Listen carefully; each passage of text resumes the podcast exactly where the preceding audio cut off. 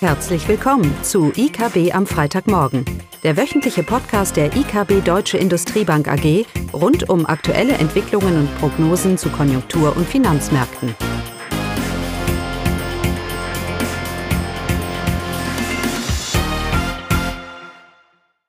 Hallo und willkommen zu IKB am Freitagmorgen, heute mit Klaus und mir, Eugenia. Ja, hallo.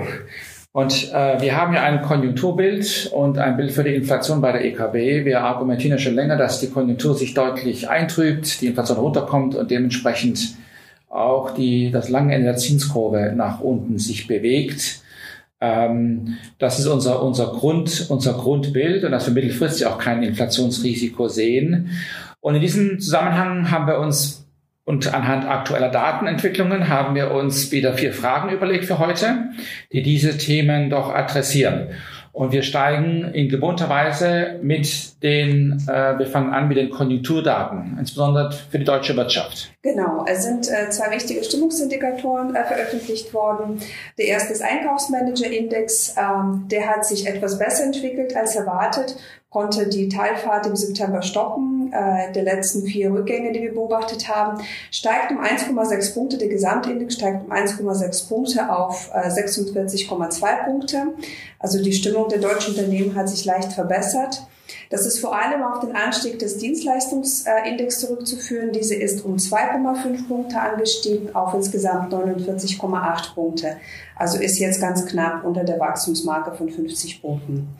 Der Industrieindex äh, bleibt weiter tief im Rezessionsbereich und liegt bei 39,8 Punkten. Also auch wenn diese Indizes jetzt leicht gestiegen sind teilweise, so liegen sie immer noch weiterhin auf einem niedrigen Niveau und weisen weiterhin auf eine leichte Schrumpfung äh, der Wirtschaftsleistung in, zweiten, äh, in der zweiten Jahreshälfte hin. Ein weiterer wichtiger Frühindikator, der veröffentlicht worden war, das IFO-Geschäftsklima. Der bleibt im September annähernd gleich bei 85,7 Punkte. Die Unternehmen waren äh, weniger zufrieden mit den laufenden Geschäften und beurteilten ihre gegenwärtige Geschäftslage noch einmal etwas schlechter. Der Pessimismus für die kommenden Monate nahm jedoch leicht ab. Die Unternehmen nahmen ihre Geschäftserwartungen für die kommenden sechs Monate geringfügig nach oben. Also insgesamt haben sich zwar die Stimmungsindikatoren jetzt nicht so negativ entwickelt wie vielleicht erwartet, aber das ist immer noch keine Entwarnung. Ähm, sie bleiben weiterhin auf einem niedrigen Niveau. Also die Stimmung in der deutschen Wirtschaft bleibt schlecht, auch wenn es jetzt eine leichte Verbesserung da war jetzt im September. Und insgesamt erwarten wir dann doch eine Schrumpfung der Wirtschaft. Klaus. Genau, also wenn ich mir die Presse anhöre, dann äh, wundert man sich so ein bisschen, dass sich die Stimmung stabilisiert hat oder vielleicht nicht ganz so schlecht ist. Denn in der Presse wird ja Untergangsstimmung verbreitet, was ja oftmals auch nicht berechtigt ist. Viele Aspekte wirken natürlich im Moment ein. Wir haben die Konjunktureintrübung auf der einen Seite, wir haben Angebotsthemen wie die Energiepreise auf der anderen und all diese Argumente über den Industriestand Deutschland, das ist ja alles bekannt.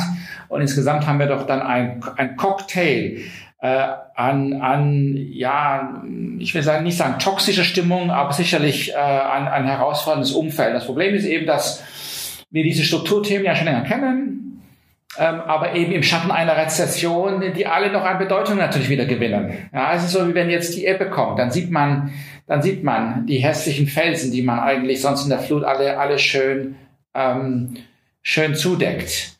Ähm, und ich glaube, der Punkt zu machen hier ist, dass wir erwarten ja nicht, dass äh, uns die Stimmung in der deutschen Wirtschaft wegbricht. Wir argumentieren ja auch nicht für einen Einbruch sondern wir argumentieren, dass wir im Schatten der geldpolitischen Straffung, und zu der werden wir gleich noch kommen, hier eine deutliche Nachfragerückgang sehen und dementsprechend eine deprimierende oder depress-rezessive Stimmung da ist. Keine Krise, keine Untergangsstimmung, aber eine, eine Stimmung, die eben einer herausfordernden Konjunkturumfeld gerecht wird. Und das tut sie. Das hat auch der IFO, IFO gezeigt. Und wie du gesagt hast, Carol, ach, Eugenia, die nächsten Quartale, Monate werden, werden schwierig. Und wir erwarten ja eigentlich auch erst Ende nächsten Jahres dann vielleicht so eine, einen deutlichen, einen deutlichen Anstieg. Aber da muss noch viel passieren. Also entscheidend ist, das Konjunkturbild bestätigt weiterhin die Einschätzung, dass der unterliegende Inflationsdruck in der Wirtschaft in, äh, nachlassen sollte, weil uns langsam oder weil immer mehr die Nachfrage in der Wirtschaft doch nachlässt und wir eben in diese klassische Rezession, trübe, trübe Stimmung hineinrutschen. Und äh, da wäre auch meine nächste Frage an dich, die Inflationszahlen für Deutschland. Genau, die, laut den vorläufigen Zahlen sinkt die deutsche Inflationsrate im September deutlich von 6,1 äh, im Vormonat auf 4,5 Prozent. Und ähm, das ist auch, was wir erwartet haben. Dieser starke Rückgang ist vor allem auf, den, auf die Basiseffekte zurückzuführen. Im Sommer letzten Jahres war diese 9-Euro-Ticket, äh, Preis, die den Preisniveau gedrückt hat. Dieser Effekt ist jetzt im September erstmal aus der Inflationsberechnung rausgefallen. Ähm, der Anstieg der Preise für die Nahrungsmittel war im September weiterhin hoch mit 7,5 Prozent. Dagegen lag der Anstieg der Energiepreise bei einem Prozent, was schon deutlich geringer war als in den Vormonaten.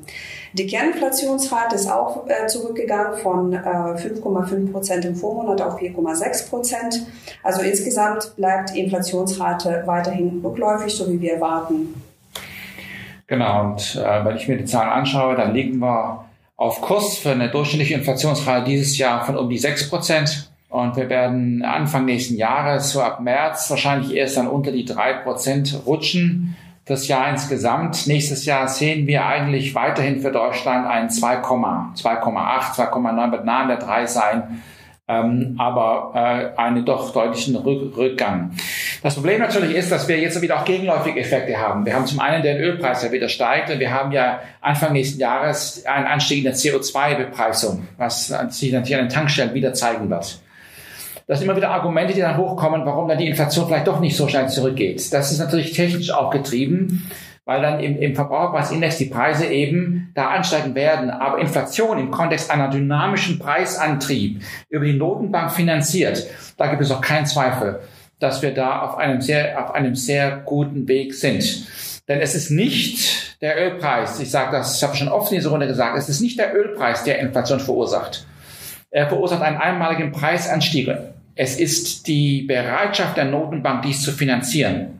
Äh, der eigentlich zur Inflation führt. Und da sind die Zahlen für die Eurozone doch sehr, sehr überzeugend. Denn die werden die Geldmenge, äh, die ist rausgekommen diese Woche. Und im August ist die Geldmenge Jahr auf Jahr mit 1,3 Prozent geschrumpft im Vergleich zum Vorjahr und eine deutliche Beschleunigung der, der Schrumpfung. Und die Kreditvergabe ist auch absolut gesehen deutlich rückläufig jetzt. Es gibt immer weniger Geld in der Realwirtschaft und das birgt deflationäre Kräfte. Und darum ist auch die Geldpolitik schon äußerst restriktiv. Man kann zwar argumentieren, wir haben ja nur vier Prozent Zinsen, ist ja gar nicht so niedrig, der Einlagenzins, gar nicht so hoch, meine ich. Ja, wenn man es vergleicht, historisch vergleicht, das ist nicht entscheidend. Die Effektivität, ähm, die effektive geldpolitische Straffung, wie gemessen an der Geldmenge, die ist bedeutend.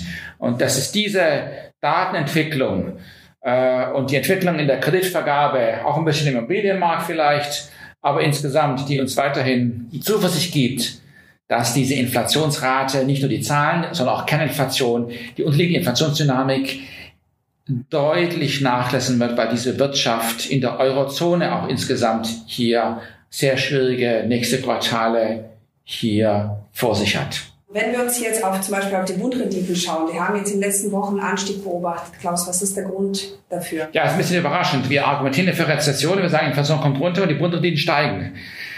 Ja, die Antwort ist, dass man uns vielleicht nicht glauben sollte. nein, nein, ganz so schlimm ist es nicht.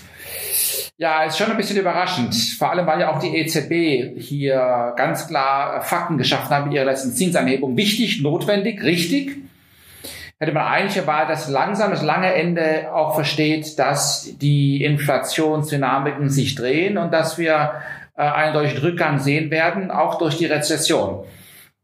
Dem ist nicht so. Ich glaube, es gibt zwei Gründe dafür. Zum einen, ich weiß nicht, ob immer noch der Glaube hier herrscht in Deutschland oder auf den Märkten, dass die Inflationsrate mittelfristig über zwei Prozent liegen, äh, liegen könnte. Grundsätzlich höhere Inflation. Das lehne ich ab. Das sollte jeder Volkswirt eigentlich auch ablehnen. Höhere Inflation schafft kein Wachstum. Höhere Inflation schafft steigende reale Zinsen und das kann die EZB nicht zulassen. Also die Diskussion, die, die brauchen wir hier jetzt nicht weiter führen, das würde den Rahmen sprengen. Aber es gibt keine Argumente, und das ist auch, die EZB hat es wieder gezeigt, es gibt kein Argument, kein fundamentales, sauberes Argument, warum wir eine mittelfristige Inflation haben sollten, die über zwei Prozent ist. Und damit eigentlich eine Abkehr der EZB von ihrer Preisstabilität hin zu einem Inflations Mandat. Das ist Blödsinn. Aber vielleicht glauben die Märkte das. Ich glaube, der, der größere Grund für die steigenden US, äh, äh, ich habe es schon gesagt, für die steigenden Bundrenditen sind die US-Zinsen. Die US-Renditen sind ja auf vier, auf dem höchsten Stand seit über seit der Finanzkrise, seit vor der Finanzkrise angestiegen. Und da ist der Grund, ja, zum einen, weil die US-Konjunktur weiterhin positiv gut tut, ja, weil da die Fiskalpolitik ja weiter Geld in die Wirtschaft reinpumpt wenn man sich mal die Defizite anschaut, die die fahren. Äh, und zum anderen, weil die Fed die Zinsen nicht angehoben hat. Die Fed hat sie ja nicht angehoben, obwohl die Wirtschaft gut tut. Ein Zinsanstieg war bitter notwendig. Und die Kapitalmärkte haben der Fed auch gesagt, ihr habt einen Fehler gemacht. Denn die Fed hält still und das lange in der Zinskurve geht nach oben. Das ist nicht gut für eine, für eine Notenbank. Das ist ein ganz klares Signal, dass man Zweifel hat, dass sie mittelfristig die, die Inflationsentwicklung in, in den Griff kriegt. Und es sind diese steigenden US-Zinsen, die die Bundes mitgezogen haben. Aber das spielt alles keine Rolle, weil wir mehr und mehr in den Sog einer sinkenden Inflation und Rezession in Deutschland kommen und die Erwartungen über Zinssenkungen der EZB äh, steigen. Ob das jetzt Mitte nächsten Jahres ist oder Ende nächsten Jahres, darüber lässt sich streiten. Das wird sich, wird sich zeigen.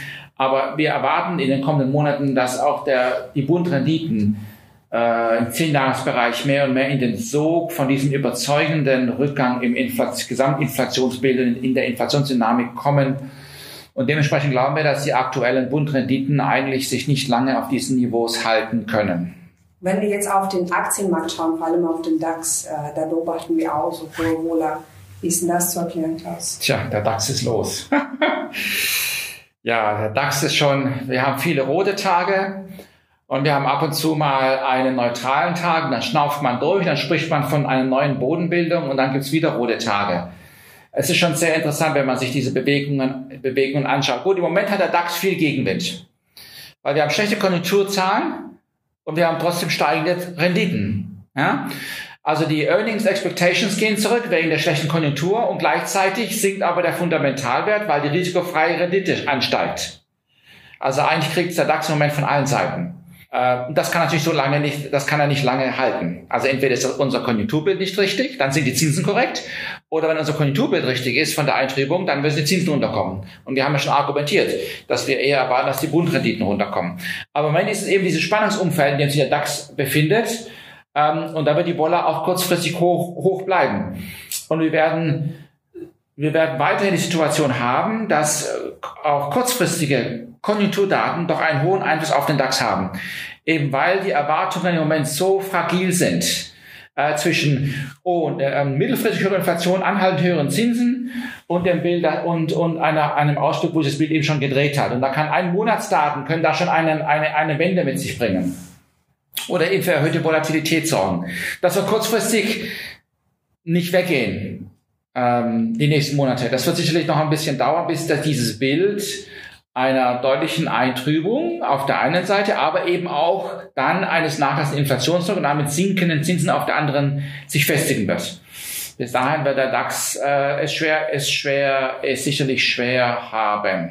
Wobei wir mittelfristig weiter daran festhalten im Kontext der Zinssenkungen und einer Konjunktur, die sich dann äh, im Verlaufe Anfang nächsten Jahres stabilisieren sollte, im Schatten der, der, der Inflationsstabilisierung und Erwartungen von Zinssenkungen, dann hier durchaus sich ein gewisser Auftrieb für den DAX entwickeln könnte. Allerdings, bis wir soweit sind, ist noch eine, ist noch eine, wie hast du gesagt, eine erhöhte Vola zu erwarten. Da wird es noch ein paar schwere Tage sicherlich vor uns haben, vor allem wenn natürlich dann auch die Unternehmen ihre Earnings Expectations wieder und die Analysten ihre Earnings Expectations wieder, wieder an, an, anpassen.